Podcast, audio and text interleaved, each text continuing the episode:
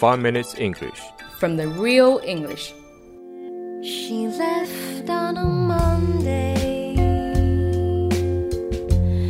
She's a siren down the road.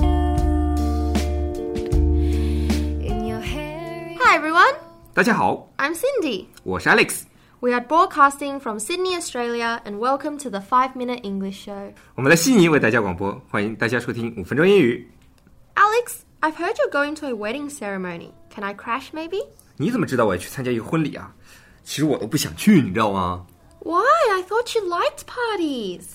？Party 我喜欢是喜欢啊，但关键关键是不知道要穿什么，你知道吗？上次我刚学会了 casual smart 的打扮，这次又来了一个 black tie dress code，我都想再穿老头衫去了。 No, Alex!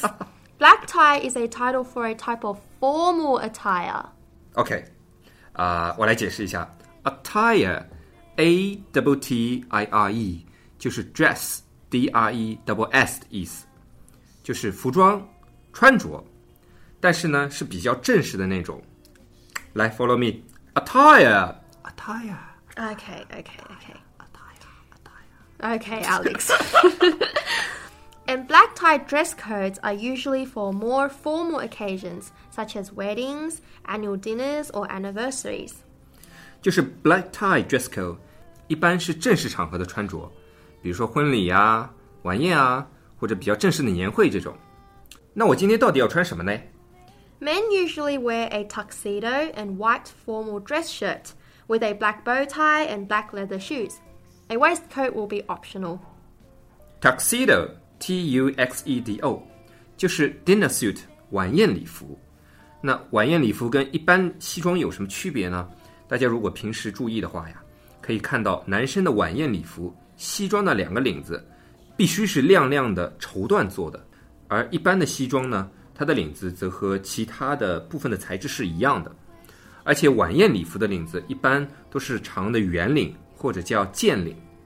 Black tie dress code 还要穿白色的衬衫和黑色的皮鞋，再加上一个黑色的领结。那衬衫的领子形状和材质，还有皮鞋的样式，其实也是很讲究的。这个我们以后再讲。嗯，还有一个马甲，穿不穿倒是无所谓了。Easy, right?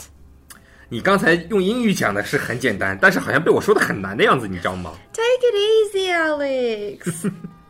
Alex.？Cindy 啊，那女生的 black tie dress code 应该是什么样的呢？Traditionally, women must wear long evening gowns, but nowadays they can also wear a cocktail dress that isn't too bright or flashy. Evening gowns，女生的晚礼服就是晚宴长裙。那过去呢，正式的场合的话，女生必须要穿晚礼服、晚宴长裙。不过现在很多场合也可以穿鸡尾酒裙 （cocktail dress） 那种稍微短一点的礼服。 Yes, and there is also a dress code even more formal than black tie. 我靠，已经够麻烦了，还有比 black tie 更正式的那种 dress code 啊！ Yes, women must not only wear long evening gowns, but also white gloves before dinner starts as well.